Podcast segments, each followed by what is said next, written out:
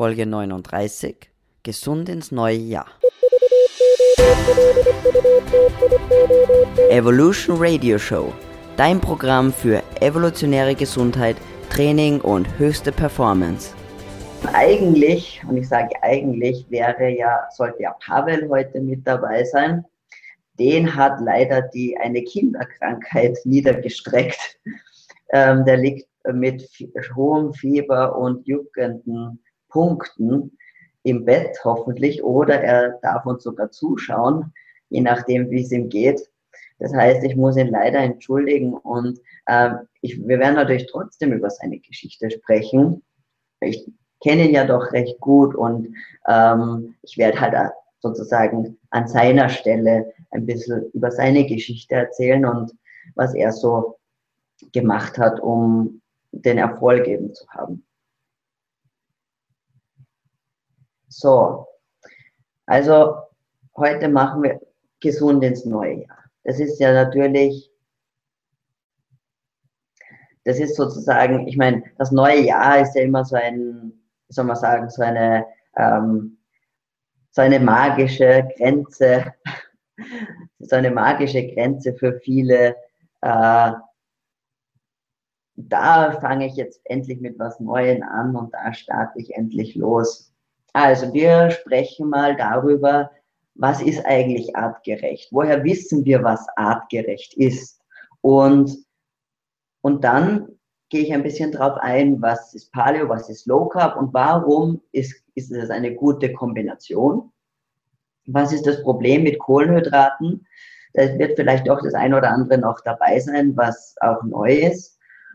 Und dann muss ich Kalorien zählen oder nicht? Das ist ja auch immer ein, ein viel diskutiertes Thema.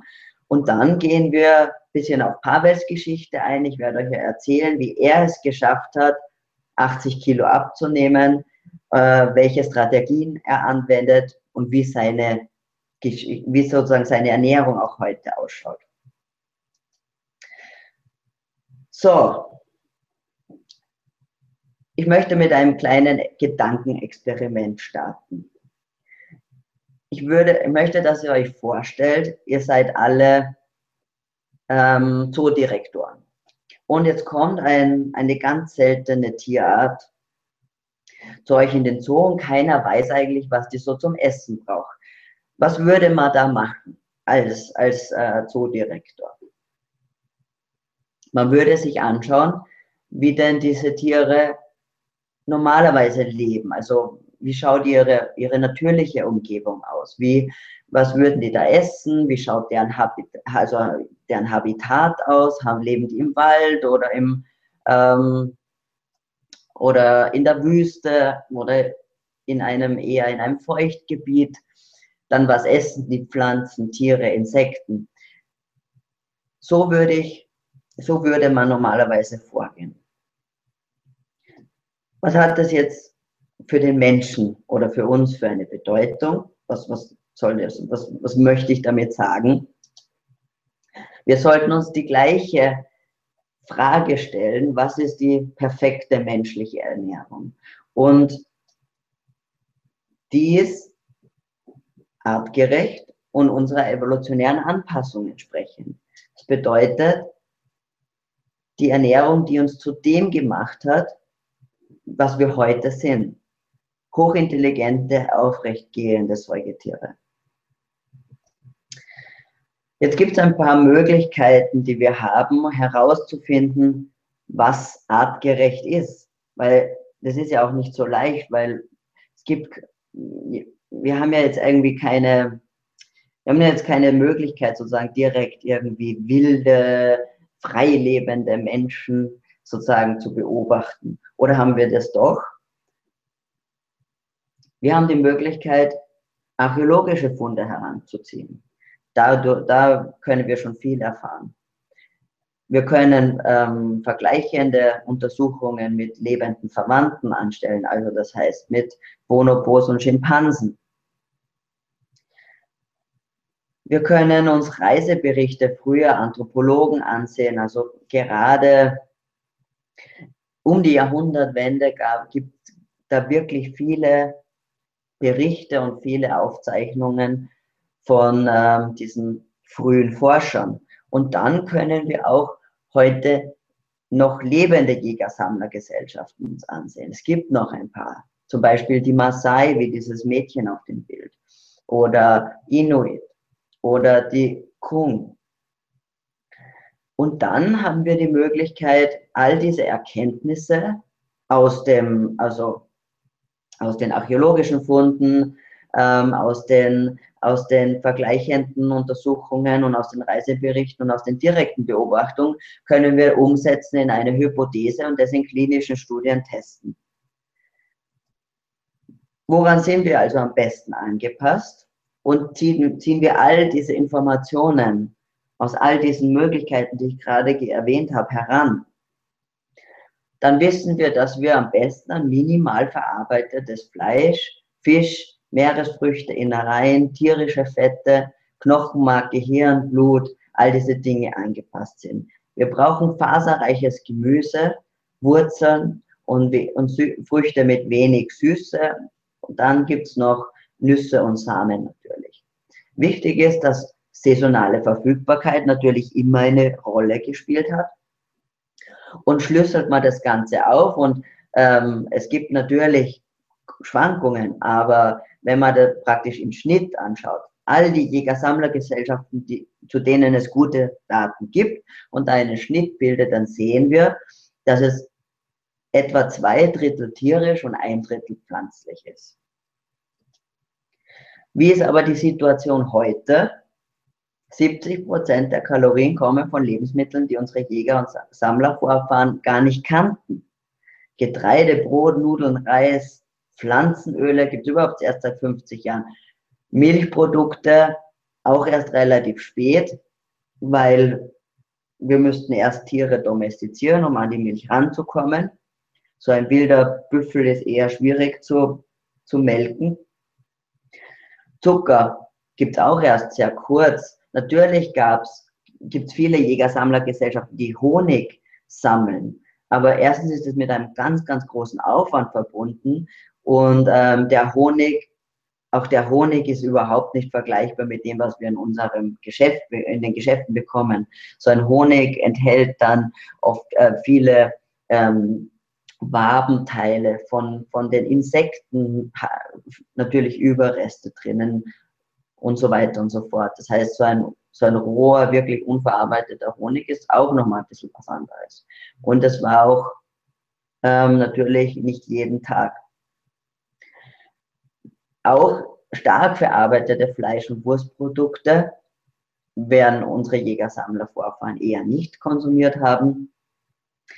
Und äh, was heute die Situation ist, dass wir großteils Kohlenhydrate essen und das sich eben mit den Daten nicht deckt.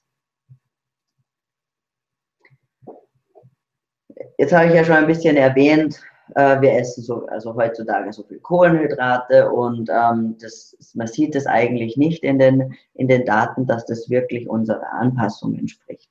Aber was ist jetzt das Problem mit Kohlenhydraten oder, oder mit Zucker? Kohlenhydrate sind ein Signal.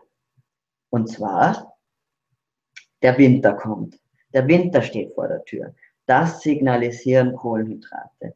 Denn wenn wir dran denken, in welcher Jahreszeit gibt es die meisten Kohlenhydrate bei uns eben in den gemäßigten Breiten?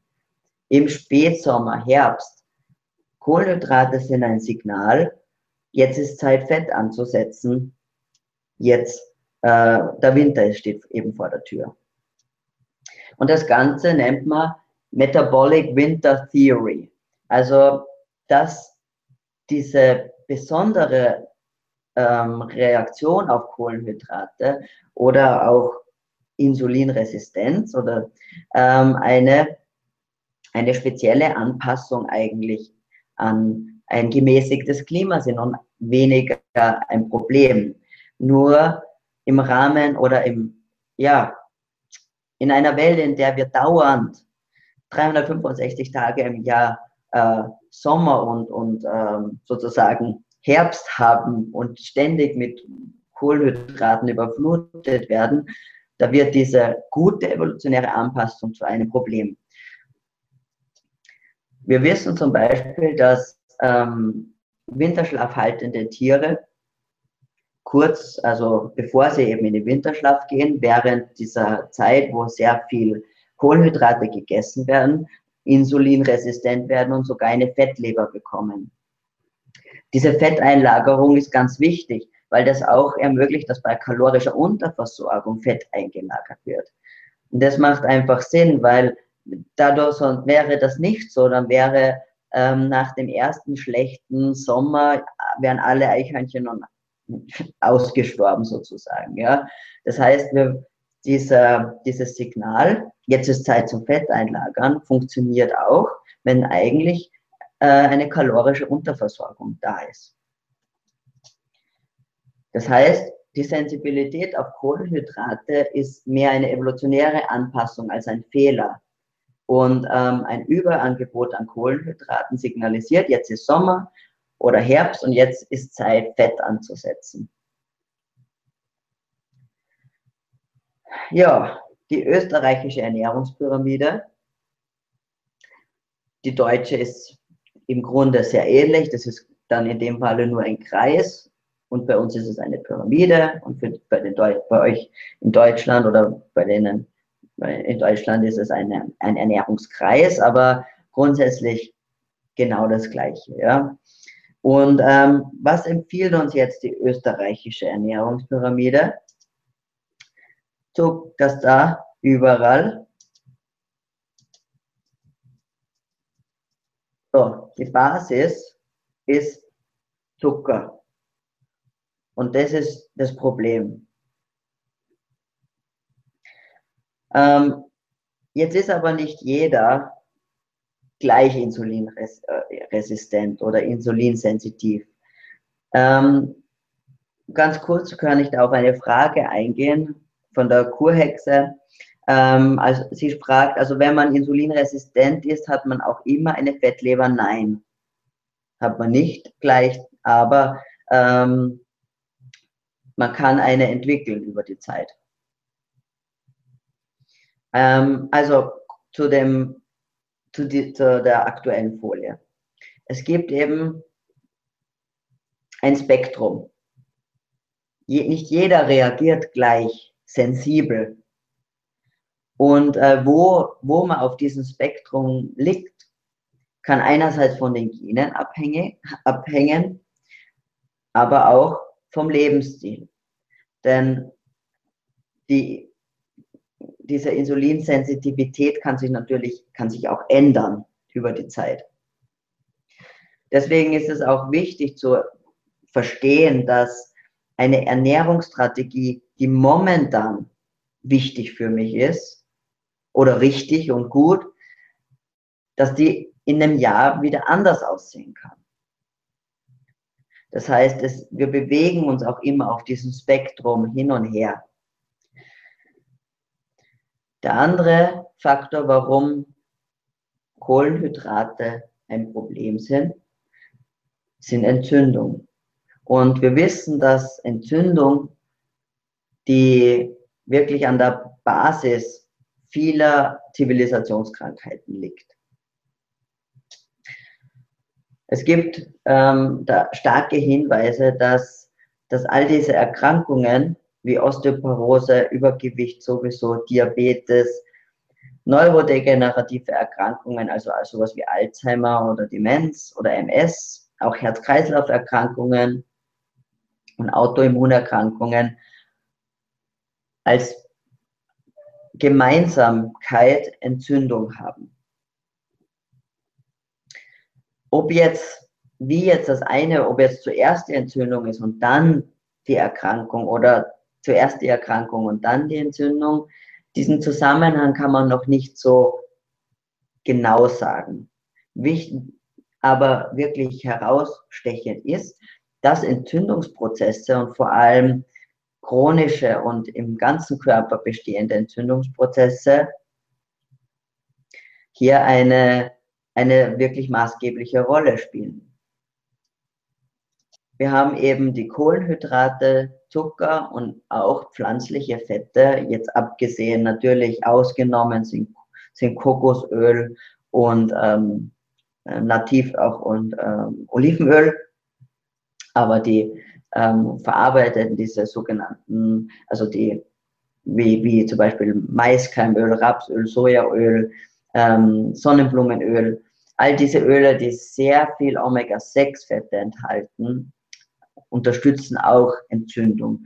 Und dann die, die Kombination aus diesen drei Entzündungsunterstützern äh, sozusagen ähm, stellt ein großes Problem dar. Wie, wie geht es jetzt, dass Kohlenhydrate, Zucker zur Entzündung führt? Das ist jetzt ein ähm, das nennt man Age. Und ähm, das ist ein weniger ein komplexerer, komplexerer Zusammenhang, aber ich versuche das ähm, verständlich zu erklären. Ist, äh, Zucker kann sich kann an Proteine binden. Und, ähm, und zwar sozusagen irreversibel. Das heißt, die, das kann nicht mehr gelöst werden, diese Verbindung. Und das nennt man dann Glykation oder Verzuckerung. Das Problem ist, wenn ein, ein Molekül verzuckert, dann ist dieses Molekül beschädigt und kann auch nicht mehr seine Funktion richtig, über, richtig ausführen. Und es wird ähm, anfällig auf freie Radikale, auf Schäden und es verursacht Entzündung. Der Körper reagiert auf diese beschädigten Proteine mit der Ausschüttung von Entzündungsfaktoren. Jetzt ist ein gewisses Maß natürlich normal, aber einfach viel von dieser Entzündung, viel von diesen verzuckerten Molekülen, von diesen verzuckerten Proteinen sind ein Problem. Das ist eine Abbildung von, ähm, von so, also so eine Art, ein Modell, dass man sich das halt vorstellen kann.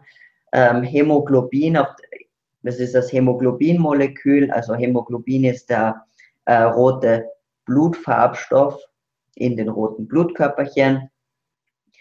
Und dann äh, sieht man eben auf dem, auf, der, ähm, auf dem einen Molekül so blaue Knuppel drauf. Das soll das der Zucker sein, der sich da eben dranhängt. Und vielleicht hat der eine oder andere den, das schon mal gelesen. Das äh, HbA1c, wer vielleicht mit Diabetes zu tun hat oder Fam Familienmitglieder hat, die Diabetiker sind, der wird vielleicht mit diesem Begriff schon vertraut sein. Ähm, dieses HbA1c steht eben für Hämoglobin, A1c für, für, dieses, für ein verzuckertes Hämoglobin. Und äh, bei Diabetikern wird das gemessen und zwar ähm, als sogenannter Langzeitzucker bezeichnet. Weil an der, an der Menge dieses, wie viele, sagen wir so, wie viele Hämoglobin oder Moleküle verzuckert sind, sagen etwas darüber aus, wie viel Blutzucker ich über einen längeren Zeitraum habe, sozusagen wie ein Durchschnitt. Und das ist ein besserer Marker als ähm, jetzt nur der nüchtern Blutzucker, weil der weniger über die Schwankungen und so aussagt. Also nüchtern Blutzucker alleine ist einfach kein guter Marker. Und ähm, auch wenn man nicht mit Diabetes zu tun hat, zahlt sich das auf jeden Fall aus, einmal bei der nächsten gesunden Untersuchung den Arzt zu bitten, doch dieses, diesen Langzeitzucker mitzubestimmen. Da, der sagt einem dann, wie gut äh, meine Blutzuckerkontrolle im Durchschnitt ist. Und das äh, ist oft sehr aufschlussreich und kann auch schon auf eine frühe, also kann einfach auch schon ein, ein Frühwarnsignal sein, wenn der irgendwie höher ist, dann sollte man sich doch Gedanken machen. Warum ist jetzt, sind jetzt diese Age oder diese glykierten, verzuckerten Moleküle so ein Problem? Ich habe es ja kurz angesprochen schon. Sie erhöhen zum Beispiel die Durchlässigkeit der Blutgefäße. Und genau das ist ja das Problem. Natürlich, wenn die Blutgefäße, also die, die Zellen praktisch, die durchlässiger werden, dann können da zum Beispiel das LDL-Cholesterin kann dann da zum Beispiel eindringen in die Zellwände.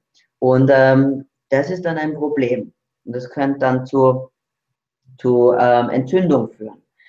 Ähm, es erhöht die arterielle Steifheit. Was heißt es? Es vermindert die Flexibilität der Blutgefäße. Auch das ist natürlich ein Risikofaktor.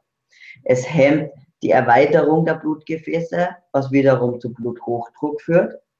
Es fördert die Oxidation von LDL-Partikeln. Ich habe es vorher schon angesprochen. LDL kennt vielleicht der ein oder andere von seinem Blutbefund, von den, ähm, vom sogenannten Lipid oder von den Blutfettwerten. LDL steht für Low Density Lipoprotein, Lipoprotein mit niedriger Dichte im Wesentlichen heißt es. Und es wird halt oft auch als schlechtes LDL, also schlechtes Cholesterin bezeichnet, obwohl das natürlich in dieser Art und Weise viel zu vereinfachen ist und LDL per se gar nicht schlecht oder sonst was ist, sondern einfach auch seine Aufgabe im Körper hat.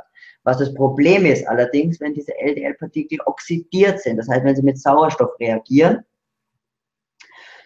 was durch die, diese ähm, Age, also durch diese verzuckerten oder durch die durch Verzuckerung passiert. Dann, es veranlasst die Ausschüttung von diesen, von Entzündungsfaktoren, habe ich schon gesagt. Zytokine heißen die zum Beispiel. Und ähm, es verstärkt oxidativen Stress, was bedeutet mehr Entzündung. Das heißt, alles in allem, ähm, diese Verzuckerung hat einfach ganz große Auswirkungen, äh, negative Auswirkungen auf viele Faktoren, die zum Beispiel ähm, das Herz-Kreislauf-Risiko erhöhen.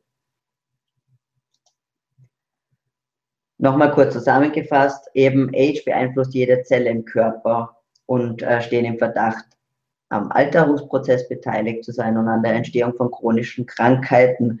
Also das ist einfach diese, die Age entstehen, wenn Zucker im Blut ist. Und je öfter und je höher und je mehr Zucker ich in meinem Blut habe, umso mehr von diesen Verzuckerungsmolekülen entstehen. Deswegen, je weniger Zucker ich im Blut habe, sozusagen, je weniger oft auch am Tag ich Zucker im Blut habe, umso weniger Verzuckerung entsteht. Das wollen wir nicht in unserer Ernährung haben. So, aber was kann man denn da noch essen?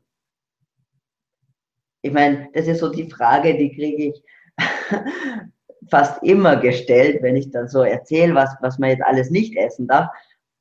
Ja, was bleibt denn da noch? Und ich kann euch sagen, es bleibt so viel tolles Essen übrig.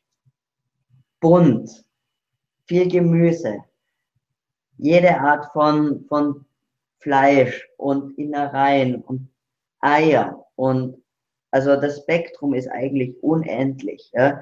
Und das ist irgendwie das Schade, dass, dass wir vergessen haben, wie viel andere Lebensmittel es noch gibt, außer Reis und Nudeln. Das ist wirklich so. Was kann man jetzt da zum Beispiel essen? Überbackene Avocado.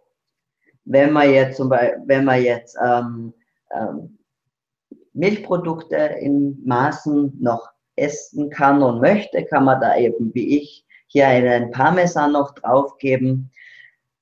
Das ist eigentlich eine, eine Avocado, da ist ein Ei, also den Kern herausnehmen, ein Ei hinein und dann braucht man das nur ins Rohr stellen und das macht sich von selbst und ist ein tolles Frühstück. Der viel zitierte Butterkaffee ist natürlich auch eine Möglichkeit muss, kann man, muss man jetzt kein MCT-Öl oder Kokosöl hineingeben. Auch ein paar Beeren mit einem Häubchen Schlagobers könnten oder, oder Sahne. ich bin in meinem Österreich, österreichischen drinnen. Also Sahne, Ähm, aber ihr versteht mich sicherlich auch so. Könnte ein Frühstück sein. Oder natürlich das klassische Omelette mit äh, Tomaten, Avocado und dann kann man sich da austoben mit jeder Art von Grün und, und äh, Spinat und Kohl und gerade jetzt im Winter ist die Kohlzeit, da kann man sich richtig austoben und satt essen. Was könnten das jetzt für Hauptmahlzeiten zum Beispiel sein? Ein Burger und anstatt eines, eines Brötchens in ein großes Salatblatt einwickeln. Und schon hat man eine, eine wirklich tolle Sache, die, die Zwiebeln vielleicht ein bisschen in Butter anschwitzen. Ähm, und, und das kann man wirklich genießen, in dem Falle auch ohne Käse. Fleischbällchen und Zucchini-Nudeln, auch wunderbare Hauptmahlzeit. Ähm, Fleischbällchen lassen sich toll vorbereiten, die kann man auch kalt essen, mitnehmen, ideal. Zum Beispiel natürlich Huhn, äh, Hühnerschenkel in dem, in, auf dem Bild, wie heißt es, Kohlsprossen, genau, so, Rosenkohl. Und dann, ich habe es ja schon ein paar Mal erwähnt, man erkennt es jetzt da nicht so gut, aber das ist Rinderherz. Und Innereien sind ein ganz, ganz wichtiger Teil einer gut formulierten Paleo- und Low-Carb-Ernährung. Denn Innereien sind praktisch die Vitaminbomben schlechthin. Es ist für viele mal eine Überwindung am Anfang, aber auch für mich war das schwierig, weil außer Leber, also ich früher, ich hätte am liebsten wäre ich davon gelaufen, wenn ich eine Leber auch nur gerochen habe.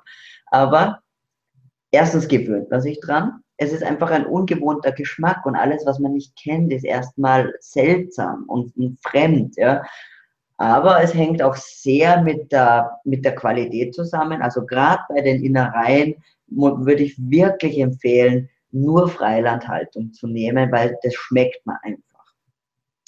Und auch die Zubereitung muss gelernt sein, obwohl eigentlich nichts dabei ist.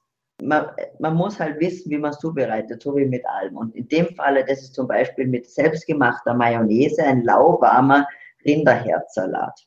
Das ist, und, und das Rinder und das Herz überhaupt ist das Einsteiger, die ein, das Einsteigerorgan sozusagen. Ähm, Fisch natürlich auch. Ähm, in dem zum Beispiel gerade Lachs kann man wunderbar, muss man gar nicht ganz durchbraten, den kann man ein bisschen roh lassen. Man ist ja im Sushi auch nichts anderes und die Haut richtig knusprig machen. Ähm, das schmeckt wunderbar. Und das Schöne ist, man braucht auch auf die Desserts nicht verzichten. Da kann man so leckere Sachen machen wie diesen ähm, Erdbeer-Cheesecake zum Beispiel oder so ein tollen Muffin, Pralinen mit dunkler Schokolade, mit Kokosöl oder mit Butter, äh, auch mit auch Nussbutter zum Beispiel ähm, eignet sich da ganz gut dafür. Und man kann auch Eis selber machen. Und äh, da braucht man auch gar keine Eismaschine dazu, sondern alles, was man braucht, ist einen Stabmixer oder oder ein, ja, einen Blender, also so einen Standmixer, Kokosmilch oder Kokoscreme. Das gibt es auch manchmal. Das ist einfach noch fetter, noch fester als die Kokosmilch. Ähm, und ein paar tiefgekühlte Beeren. Und dann kann man, ja, wenn man nicht so auf, auf den Zucker schauen muss, kann man sicher ein bisschen Honig hineingeben oder Erythrit oder Stevia oder man mischt das alles und hat ein wunderbares super Eis gezaubert. Kalorien zählen. Es ist ja so eine, die Gretchenfrage sozusagen. Und ähm, ich habe auch da schon viele, viele Diskussionen geführt. Muss man jetzt Kalorien zählen? Ja oder nein? Ich sage ganz klar, nein. Nährstoffe statt Kalorien. Und ähm, das ist schwer, am Anfang ist es schwer zu verstehen. Aber wenn wir verstehen, dass Lebensmittel oder wie soll ich sagen, jede, jedes Nahrungsmittel hat Information sozusagen oder bedeutet Information. So wie ich vorher erklärt habe, dass Kohlenhydrate ähm, das Signal geben, einfach jetzt ist Zeit, Fett einzulagern, weil der Winter kommt, kann ich durch die richtige Auswahl meiner Lebensmittel auch andere Signale setzen und sagen, jetzt ist Zeit, du kannst ruhig auf deine Fettreserven zugreifen. Gar kein Problem. Außerdem spielt auch die Nährstoffversorgung eine wichtige Rolle. Unser Körper hat oft nicht die Möglichkeit zu sagen, du, mir fehlt eigentlich diese und jene Aminosäure und mir fehlt Magnesium und mir fehlt dieses und jenes. Unser Körper reagiert oft einfach nur mit dem Zeichen Hunger. Und was geben wir ihm? Nudeln oder Brot. Aber das ist eigentlich nicht das, was der Körper will. Der Körper will zum Beispiel Magnesium haben oder essentielle Aminosäuren und die kommen nicht daher. Das heißt, der Hunger bleibt. Ein anderer Aspekt ist, oder es ist, es ist halt integriert, ist, dass Hormone eine ganz wichtige Rolle spielen. Hormone regulieren alles in unserem Körper. Sie regulieren, ob wir äh, Hunger haben, ob wir satt sind, ähm, auf was wir Hunger haben, ähm, Cravings, also starkes Verlangen nach Süßen zum Beispiel. Jeder kennt es, jede Frau kennt es, wenn man die, seine Tage hat. Also dann äh, steigt oft das, das Verlangen nach Süßem. Oder wenn wir, ähm, wenn Schlafmangel ist. Wenn wir Schlafmangel haben, haben wir oft das starke Verlangen nach Süß oder auf Kohlenhydrate, um an Serotonin ranzukommen. Also das müssen wir beachten. Das heißt, äh, also Nährstoffkombination, Nährstoffdefizite müssen ausgeglichen werden und Hormone müssen ausbalanciert werden.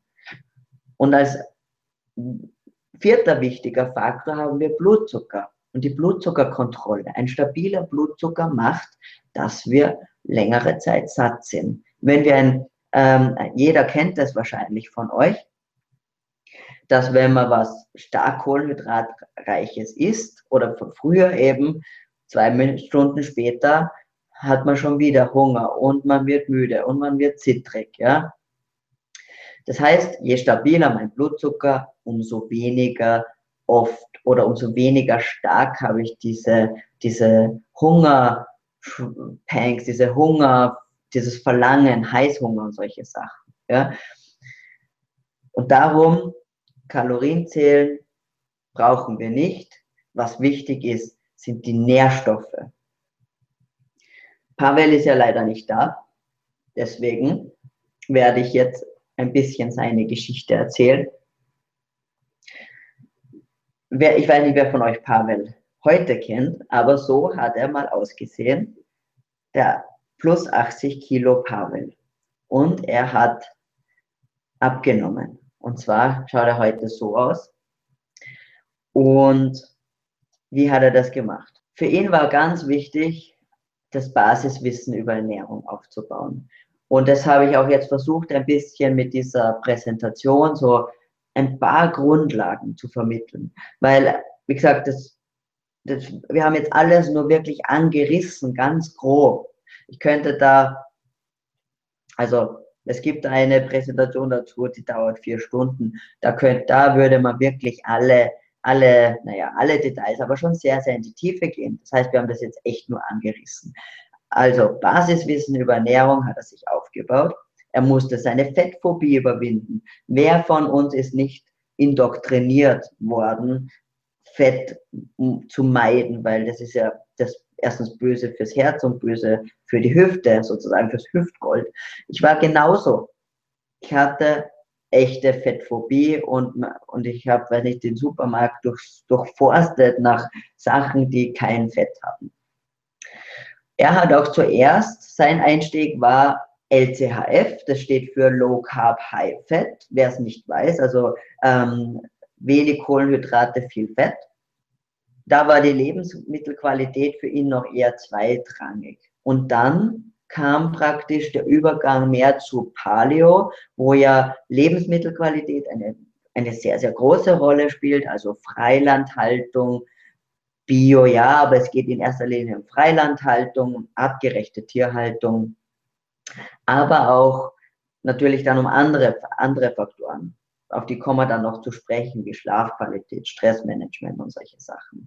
Und somit war seine Entwicklung von einfach nur also auf die Makronährstoffzusammensetzung zu schauen, also alle Low Carb, High Fat, hin zu diesem Paleo-Gedanken, der eben ein bisschen mehr als nur die, die Nährstoffe praktisch ähm, im Auge hat.